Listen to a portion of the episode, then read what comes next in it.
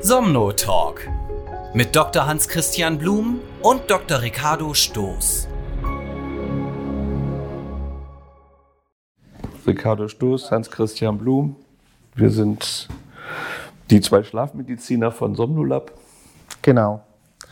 Und wir wollen heute nach längerer Pause mal wieder einen Somnotag veranstalten mit hoffentlich äh, interessanten Themen, die derzeit, von denen wir denken, dass die derzeit relativ aktuell sind. Und ja, fangen wir gleich an. Ja, ich habe mir sechs Punkte aufgeschrieben. Mhm. Ähm, vielleicht zähle ich die einfach erstmal auf und äh, du kannst ja irgendwie einhaken oder wenn dir irgendwas zu einfällt. Also einmal ist in, ich glaube, letzte Woche für, mit, von Philips Respironics nochmal eine, eine Warnmeldung äh, ja. äh, von der FDE, glaube ich, rausgekommen ja. bezüglich der Partikel in den Geräten, ja. ähm, wo irgendwie Patienten Schwierigkeiten mit hatten. Äh, da kannst du vielleicht ein paar Sätze zu sagen und die Frage wäre, ob das überhaupt ein ernstzunehmendes Problem ist, weil die, die CPAP-Geräte ja Geräte sind, die man jahrelang anwendet, also anders als jetzt ein Beatmungsgerät in der Klinik oder sonst irgendwie.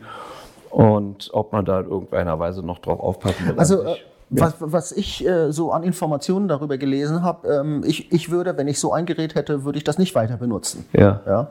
Weil es geht wohl dabei hauptsächlich um die Geräuschdämmung oder das Material, PU-Schaum, äh, das zur Geräuschdämmung verwendet wird. Und da ist wohl minderwertiges Material ähm, zum Einsatz gekommen, ich weiß jetzt nicht, ob es minderwertig war oder äh, wie auch immer, aber äh, dieses Material kann sich zersetzen und, ähm, und in, in, fein, in, in, feine Partikel zersetzen und dann mit in den Luftstrom, den der Patient einatmet, äh, mit hineingehen, sodass der Patient das im Grunde diese Partikel einatmet. Das ist das eine. Und das zweite ist, ähm, dass sich wohl scheinbar auch bei nicht sachgemäßer Reinigung und Behandlung des Gerätes ähm, chemische Stoffe lösen können, die auch eingeatmet werden können und die zu, ähm, die zu Beschwerden führen wie Kopfschmerzen, äh, Reizung der oberen Atemwege, äh, Husten, Druck im Brustkorb, oder Infektionen der Nebenhöhlen. Das möchte man natürlich, man natürlich nicht haben.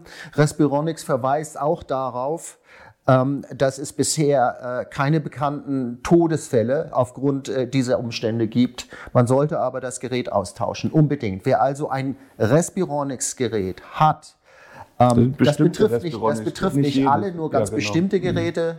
Sie können uns gerne kontaktieren. Wir haben eine Liste dieser Geräte und ähm, würden Ihnen dann sagen, ob Ihr Gerät mit äh, in, in die Klasse der Geräte fällt, die äh, ausgetauscht werden sollten. Ja, was die Wartung und Pflege der Geräte betrifft, ähm, wie oft sollte man die warten? Sollte man das professionell machen lassen oder selber machen? Naja, ähm, man muss ja unterscheiden, auf der einen Seite muss man unterscheiden zwischen Wartung, das heißt, genauso wie man sein, sein Auto auch oder seine Heizung wartet, in regelmäßigen Intervallen. Ich kenne da die Intervalle nicht. Ähm, ich denke, ich würde aber annehmen, dass einmal im Jahr so ein Gerät gewartet werden muss. Ähm, dann wird es wahrscheinlich auch innerlich gesäubert, weil Staub kann sich ja auch in dem Gerät innen äh, ähm, äh, absetzen. Und äh, man muss unterscheiden, also von der Wartung zum einen und, und, und, und zum anderen von, von der Instandhaltung, die man natürlich Pflege, selbst betreibt, Pflege, Pflege die, die, tägliche ja. Pflege, ja, und das äh, sollte schon täglich erfolgen. Das betrifft hauptsächlich die Maske äh, de, und äh, den, den Schlauch. Äh, und wer dann einen Luftbefeuchter benutzt, auch den Luftbefeuchter. Im Luftbefeuchter setzt sich gerne Kalk ab und Kalk führt eben dazu, dass ähm, sich da leichter Bakterien äh, festsetzen können, so dass man darauf achten sollte, den, den, den Kalk zu entfernen in regelmäßigen Intervallen und auch dafür sorgen sollte, dass das äh, dass das Reservoir genauso wie der Schlauch und die Maske regelmäßig täglich äh, gereinigt werden. Und ganz entscheidend dabei ist auch, dass ähm, es komplett austrocknen sollte, bevor man es dann die nächste Nacht wieder benutzt. Gut, können wir das Thema abschließen, oder? Ja. Dann habe ich den, der zweite Punkt, eine fortbestehende Schläfrigkeit oder Müdigkeit bei Patienten, die mit Schlafapnoe behandelt werden, medikamentös zu behandeln. Also Pitolisant und Solriamfetol sind die beiden Wirkstoffe, die diesbezüglich zurzeit zugelassen sind. Und äh, die haben die neben der Behandlung der seltenen Erkrankung Narkolepsie eben jetzt auch die Zulassung für die Behandlung der weiter bestehenden Müdigkeit oder Schläfrigkeit bei Patienten, bei denen ein Schlafapnoe-Syndrom eigentlich behandelt ist. Ja, und das ist, äh, das ist natürlich eine ganz wichtige Fragestellung oder eine ganz wichtige mögliche Therapie, um Patienten zu helfen, ähm, ähm, die äh, trotz einer rigorosen Anwendung ihres CPAP-Gerätes oder äh, der Benutzung einer mandibulären Protrusionsschiene weiterhin tagsüber müde sind oder erschöpft sind. Ähm, das muss nicht unbedingt Patienten betreffen, die einen sehr hohen Apnoe-Hypopnoe-Index haben, sondern es kann auch Menschen betreffen, die einen eher niedrigen Apnoe-Hypopnoe-Index haben äh, und, und vornehmlich sich, de sich deshalb gerne behandeln lassen wollen, damit ihre Müdigkeit und ihre äh, Erschöpfung am Tage durch die Behandlung, durch die Nutzung des CPAP-Geräts nachts deutlich verbessert wird.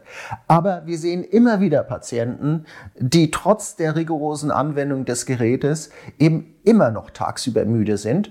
Und es ist gut, hier ähm, Medikamente zur Hand zu haben, die dazu führen, dass sie wieder wach am Leben teilnehmen können, sei es in der Arbeit, sei es im, im, im häuslichen Umfeld. Allerdings denke ich, dass, oder würde ich zumindest nur ähm, dafür plädieren, so eine, ähm, ähm, so, so eine Behandlung einzusetzen, weil diese Medikamente haben ja auch gewisse Nebenwirkungen. Sie sind im Grunde Aufputschmittel, wenn man das so sagen will, so salopp ausdrücken will, ist, man sollte zumindest äh, Maßnahmen unternehmen, um wirklich auch die Müdigkeit, die ein Patient oder eine Patientin berichtet, auch zu objektivieren. Und dazu haben wir natürlich viele verschiedene Möglichkeiten in der Schlafmedizin an der Hand. Zum einen haben wir den äh, Maintenance of Wakefulness Test, den wir anwenden können. Wir haben den multiplen Schlaflatenztest, den wir anwenden können. Wir haben Tests, die die Auswirkungen von Müdigkeit äh, äh testen können, beispielsweise Reaktionsteste. Äh, und ähm, wir haben die Möglichkeiten, eine Populographie einzusetzen. Also das sollte im Vorfeld einer solchen Entscheidung, ob man Patienten solche Medikamente jetzt verschreibt, äh, unbedingt ähm, abgeklärt werden. Oder wie siehst du das? Einfach einen Patienten, der sagt, ich bin müde, das Medikament geben? Ähm, nein, das sehe ich auch so. Ich glaube aber, dass zurzeit eher die Waage auf, auf der anderen Seite ist. Das heißt, dass wir eher dass es eher viele Patienten gibt, die dieses Problem haben und diese Behandlung auch haben sollten, aber sie nicht ja. bekommen. Also so, weniger ja. das Problem, dass jemand das bekommt, der eigentlich das nicht braucht oder der, äh, wo man die Müdigkeit nicht objektiviert hat. Ja. Ich glaube, es ist eher im Moment umgekehrt. Ich habe eine Patientin, die, das, die ich schon seit einiger Zeit behandle mit dem Säureamphitol wo ich ehrlich gesagt selber erstaunt bin, wie effektiv das ist. Die, die, die praktisch sagt, sie hätte ein neues Leben dadurch. Und äh, die auch Schlafapnoe mittelschwer äh, adäquat behandelt, immer über fortbestehende Müdigkeit geklagt hat, aber immer tapfer ihre, ihre Behandlung trotzdem fortgeführt hat aber, äh, und jetzt arbeiten kann. Gut, aber es Gut, es gibt aber einen ganz weit, einen, einen wichtigen weiteren Aspekt und das ist nämlich wirklich äh, das Gespräch mit dem Patienten. Ähm, es könnte beispielsweise sein, dass, ähm, dass diese Person nicht genügend Zeit schläft, sich nicht genügend Zeit zum Schlafen gibt. Ja? Eigentlich braucht sie neun Stunden Schlaf während der Nacht. Äh, sie wendet aber ihr CPAP-Gerät nur sechs Stunden in der Nacht an äh, oder, oder oder hält die Länge ihrer Nachtphase auf sechs Stunden, dann fehlen ihr drei Stunden und dann ist sie natürlich äh, müde morgens. Also solche Dinge finde ich es, dafür sind wir ja da als Ärzte, dass wir das alles abklären im Vorfeld, bevor wir dann uns entscheiden, so, äh, so ein Medikament zu verschreiben. Da gibt es Hab natürlich viele andere Aspekte. Getan. Ja? ja, das setzt du als ja, selbstverständlich ja. voraus, aber ähm, ja, ja, okay. Wobei ähm, die Frage ist, also ist jetzt eine ehrlich keine rhetorische Frage. Wenn man ein, natürlich sollte man das machen, solche Fragen klären. Gibt es schlafhygienische, andere äh, klare äh, Ursachen oder zum Beispiel eine schlechte CPAP-Einstellung kann es ja auch sein. Klar. Beispielsweise. Ja, ja, ja. Äh, oder eine Komorbidität wie periodische Beinbewegung oder so, die klinisch genau. relevant sind. All diese Dinge können natürlich auch die Müdigkeit auslösen. Dann wird aber wahrscheinlich die Therapie mit so einem wachhaltenden Medikament auch nicht gut helfen, würde ich mal postulieren. Das würde ich nicht unbedingt sagen. Das ja. glaube ich nicht. Das würde ich nicht. Glaubst du, es wird genauso funktionieren? Ich, kann mir, ich könnte mir das vorstellen. Ja. ja. Gut, also die ähm, klar muss man danach gucken, aber man sollte öfter daran denken, dass man so den Leuten auch helfen kann. Ja, äh, und, und im Endeffekt ist ja die Frage, auch, auch ich habe ja vorhin über diese objektiven Verfahren mhm. gesprochen, die man anwenden sollte, um zu gucken, zu objektivieren, ob, ob und wie müde ein Patient messbar ist, wie messbar müde der Patient ist. Aber was am Ende des Tages ja eigentlich nur zählt, ist, wie fühlt sich der Patient? Ja? ja? Und wie nimmt der Patient das wahr, diese Behandlung? Und dann muss man abwägen, hast du ja schon gesagt, eingangs bezüglich der Nebenwirkungen, diese neuen Substanzen nach derzeit vorliegende Daten jedenfalls haben kein Abhängigkeitspotenzial oder nur soweit man das jetzt sagen kann.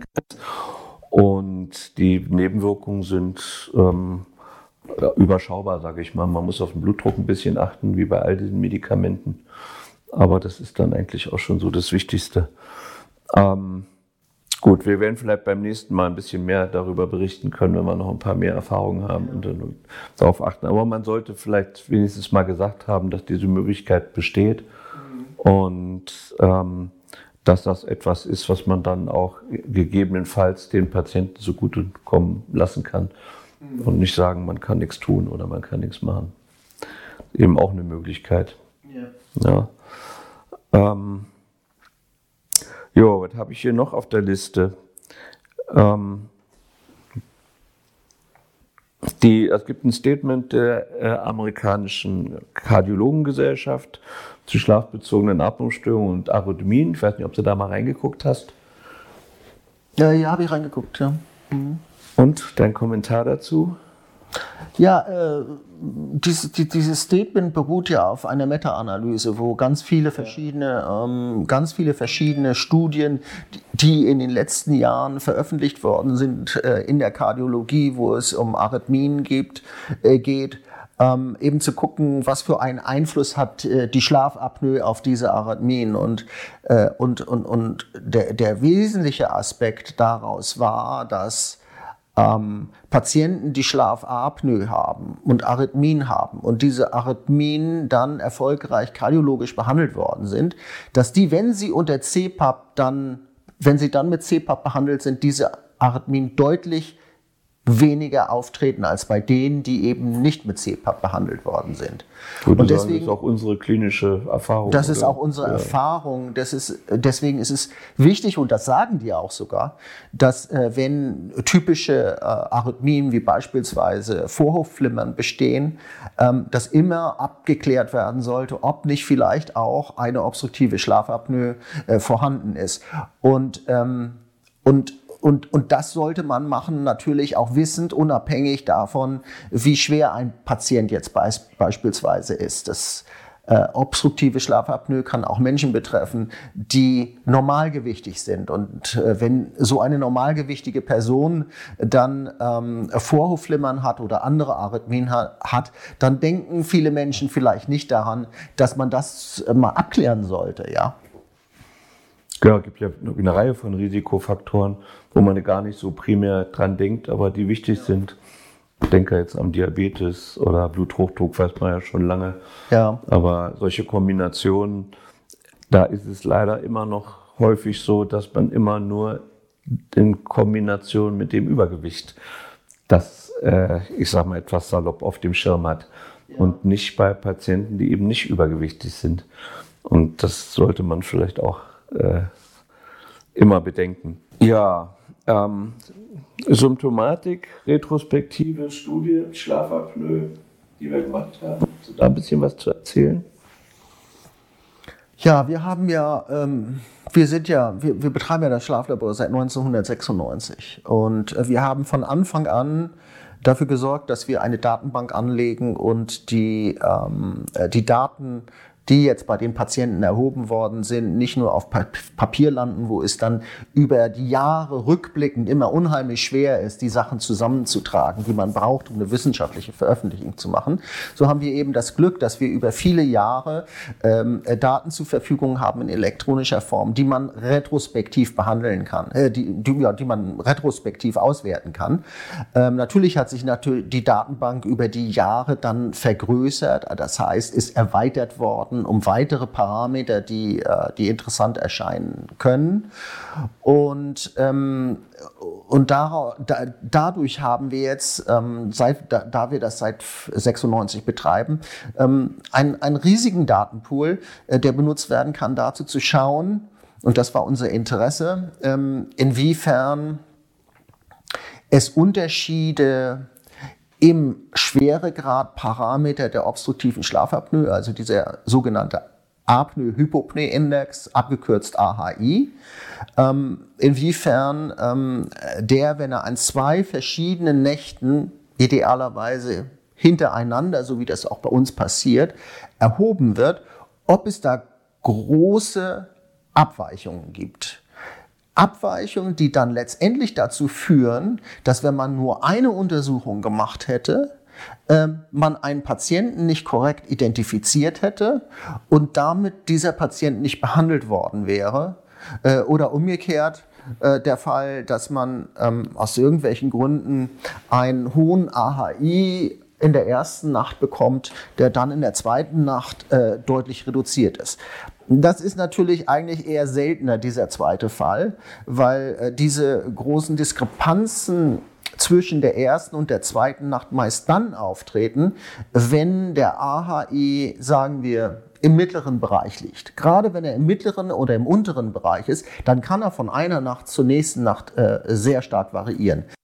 Ist er in der ersten Nacht schon über 30 der AHI, was ähm, als schwergradige Schlafapnoe bezeichnet wird, sagen wir, der ist bei 40 oder 50, dann ist es in der Regel unwahrscheinlich, dass in der zweiten Nacht äh, dann, ähm, äh, dann der AHI äh, deutlich geringer ist. Und zwar so gering wäre, dass man sagen würde, okay, da muss keine Behandlung stattfinden.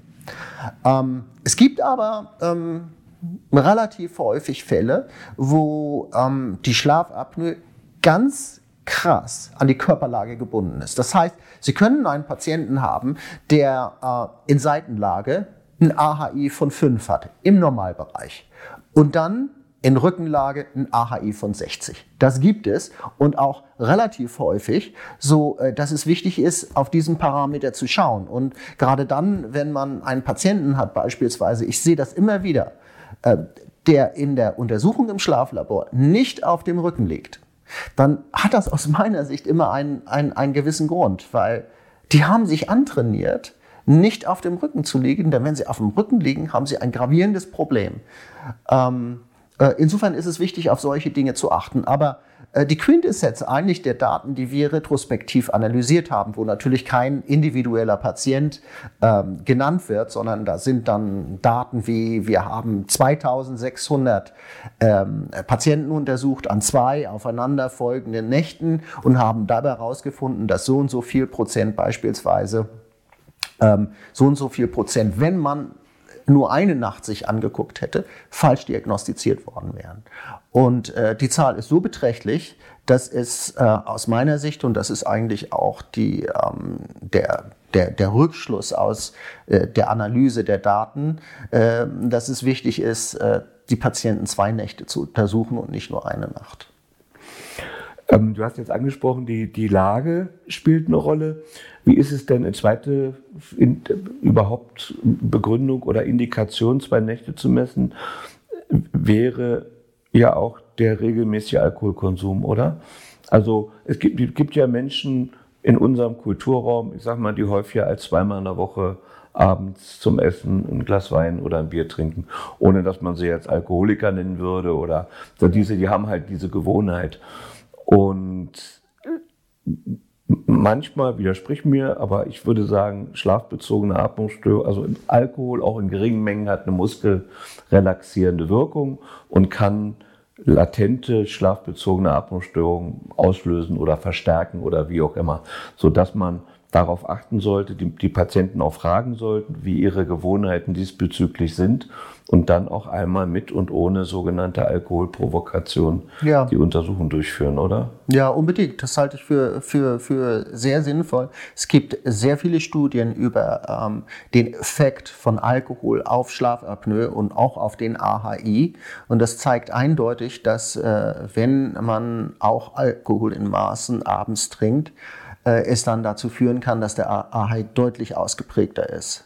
Ähm, und das abzuklären ist sicherlich sinnvoll und das tun wir ja auch. Ja, ich habe auch das Gefühl, seitdem ich mich mehr auch mit Insomnie, also mit diesen Schlafstörungen äh, beschäftige, also durch Schlafstörungen aus anderen Gründen, dass Alkohol auch da eine Rolle spielt. Also wenn die Menschen, die versuchen, dass ihr, ihren Schlaf durch Alkohol äh, zu verbessern, sage ich mal, oder zu induzieren, häufig gerade deswegen an Durchschlafstörungen leiden. Ja, ja, das ist, ähm, das ist auch hinreichend bekannt und publiziert. Ähm, äh, es gibt sogar Studien, bei denen, äh, ich glaube, in der Schweiz sind die gelaufen, indem man morgens ein Glas Wein getrunken hat und dann die Auswirkungen auf den Nachtschlaf gemessen hat. Und es waren immer noch Auswirkungen auf den Nachtschlaf zu, äh, zu beobachten, selbst wenn, das, wenn, ähm, äh, wenn der Alkohol morgens getrunken worden ist.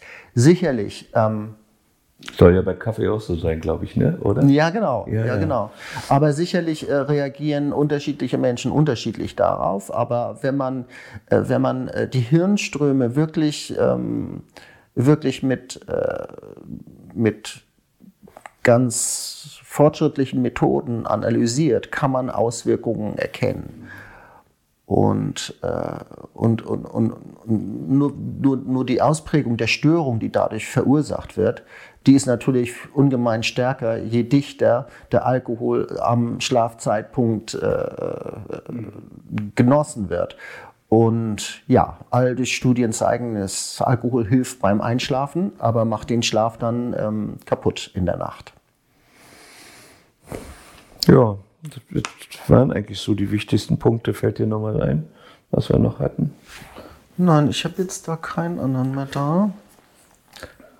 Also wir haben ja, ähm, das kann man vielleicht nochmal sagen, die äh, bei uns am Phoenixsee jetzt auch eine Tagesklinik, äh, eine neurologisch-psychiatrische, psychologische Tagesklinik. Und ähm, Du weißt gar nicht, was ich sagen wollte. Die sich auch mit Schlaf beschäftigt, aber. Nein, äh, vielleicht willst du, willst du über die, die, die Schnittstellen zwischen neurologischer ja. Tagesklinik und, und, und, und Schlafmedizin etwas sagen. Ja, also ich sagte ja schon, dass ich jetzt häufiger mal Patienten mit insomnischen Beschwerden sehe, auch durch die Covid-Pandemie und so in unserer Tagessprechstunde sozusagen. Und die ich weiß nicht, wie dir das geht. Ich weiß nicht, wie ich sagen soll. Wir haben ja als Schlafmediziner mit äh, Schlafapnoe-Syndrom und periodischen Beinbewegungen und keine Ahnung, was es sonst noch so gibt, häufig Ursachen für schlechten Schlaf. Und wir kümmern uns ja auch um die etwas komplizierteren Fälle, ähm, die wir dann behandeln können und legen da so, ein, so einen Fokus drauf.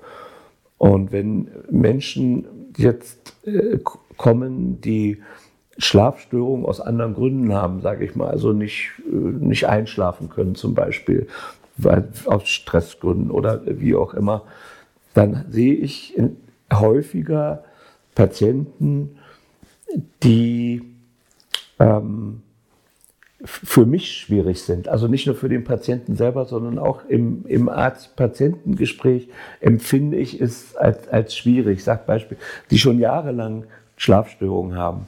Und es gibt ein gewisses Reservoir an, also ein gewisses Instrumentarium an Diagnostik und therapeutischen Möglichkeiten, die wir da haben. Ähm, Schlafreduktion, ähm, Schlafhygiene, aktive Verhaltenstherapie, Entspannungsübungen und so weiter. Es gibt eigentlich schon eine ganze Menge Sachen, die man kann. Aber viele dieser Patienten kommen und sagen, ich kann nicht schlafen. Und dann spricht man, ja, habe ich alles schon gemacht kenne ich schon, habe ich schon gemacht. Und am Ende ist, entsteht ein, äh, ein, ein, ein Post-Gesprächsdepression äh, Patient und Arzt sozusagen. Wenn man das Gefühl hat, man kommt da überhaupt nicht weiter. Kennst du das? Ja, klar. Ähm, aber ich, ich denke, du, du redest von Depressionen. Und das ist vielleicht ein, ein, ein sehr gutes Beispiel auch, dass das bei manchen Patienten wirklich ähm, die Ursache sein könnte für deren Schlafstörung. Und das ist etwas, was wir nicht behandeln. Und insofern ist es wichtig, eine Kooperation zu haben mit einer Institution, die da sehr erfahren ist, mit Kollegen, die da sehr erfahren sind und, ähm, und, und, und das beim Patienten bearbeiten müssen, unbedingt. Ja. Es muss dann am Ende nicht unbedingt so sein, dass die äh, Schlafstörung eins zu eins auf irgendwelche depressive äh, ähm, Vorgänge zurückzuführen ist. Aber es besteht die Möglichkeit, dass es so ist und deswegen sollte es äh, unbedingt dann auch äh, in Anspruch genommen werden. Kommt ja nicht von ungefähr, dass diese Patienten jetzt häufiger kommen im Rahmen der Zeiten, in denen wir leben, die eine Menge äußere Stressoren von Umwelt bis Corona bis ähm, Gaspreise, äh, Gaspreise, Inflation, Krieg, ich weiß nicht was. Es gibt ja tausend ja. Ursachen, verunsichert zu sein. Und ähm, das schlägt sich eben auch auf den Schlaf. Ja, unbedingt. Ich meine, ja. wenn du äh, irgendwie nicht mehr weißt, wie du deine Rechnungen bezahlen sollst, wie kannst du da gut schlafen? Ja. ja. Und trotzdem gibt es eben noch Menschen, die trotzdem ein Schlafapnoe-Syndrom haben, was noch keiner ja, erkannt hat. Ja. Also dieses, das ist eigentlich so das Interessante. Ich, ich erzähle das jetzt einfach nochmal, ich habe es eingangs schon erzählt. Ich habe hab Gestern bin ich auch Allergologe und bin eingeladen gewesen als Pneumologe, was zu Allergien im, im, in den Atemwegen und sozusagen.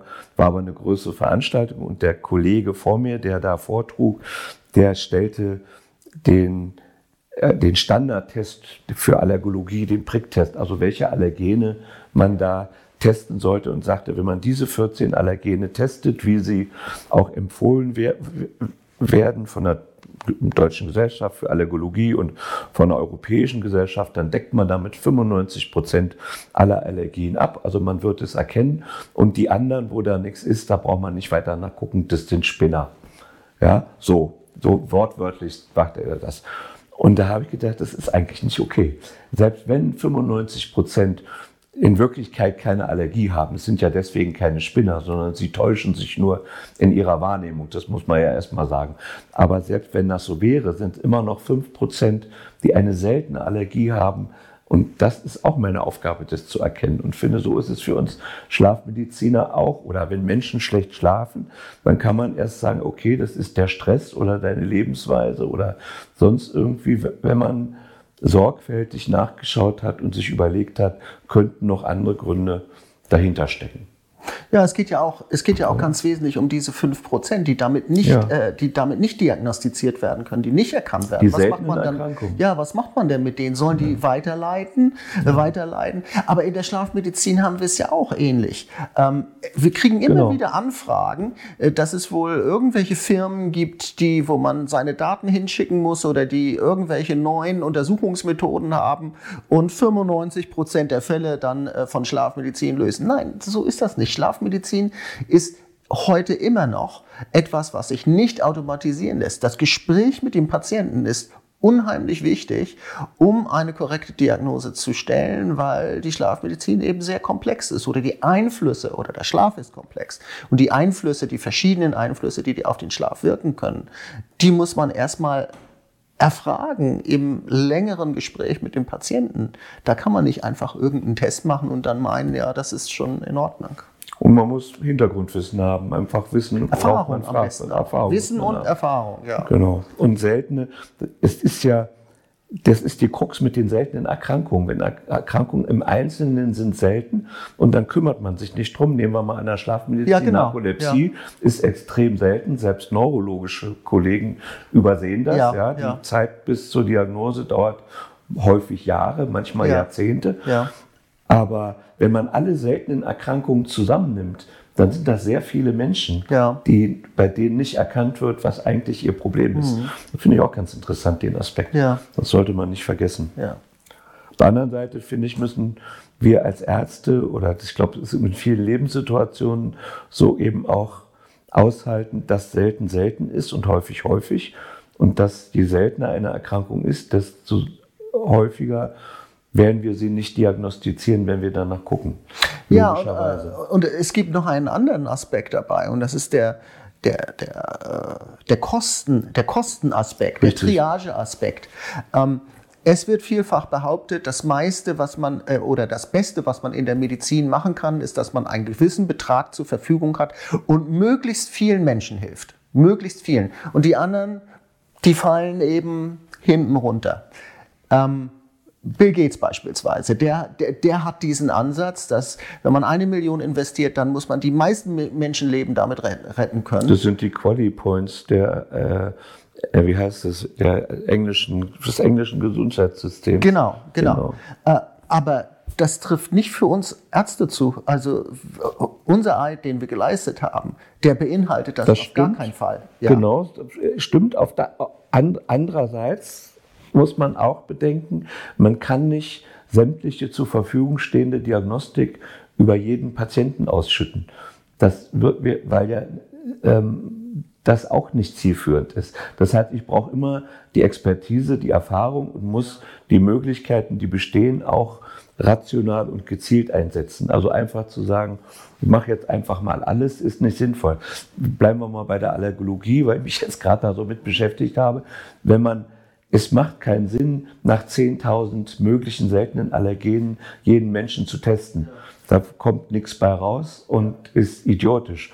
Ja, sondern man muss schon erstmal genau fragen, man muss einen Anhaltspunkt haben und muss rational vorgehen. Aber man sollte das nicht lassen. Also da sind die Grenzen auch fließend, ganz klar. Deswegen, man muss jetzt auch nicht jeden Menschen einmal im Jahr, auch wenn er gesund ist, sozusagen vorsorglich einmal im Schlaflabor schlafen lassen. äh, ja, so äh, wäre ja das auch so ein Extrem, ja? sondern man muss Gründe haben, bestimmte Dinge zu tun oder eben auch zu lassen. Ja, ist interessant, finde ich, und auch sehr grundsätzlich wichtig. Und im Moment ist durch Kostenträger, durch ökonomische Betrachtung und so auch schon so eine Tendenz da, die seltenen Dinge unter den Tisch fallen zu lassen, was dann eben ähm, auch nicht gut ist. Und das, ja. vor diesen Karren sollte man sich als Arzt auch nicht spannen lassen. Mhm. Aber, ja.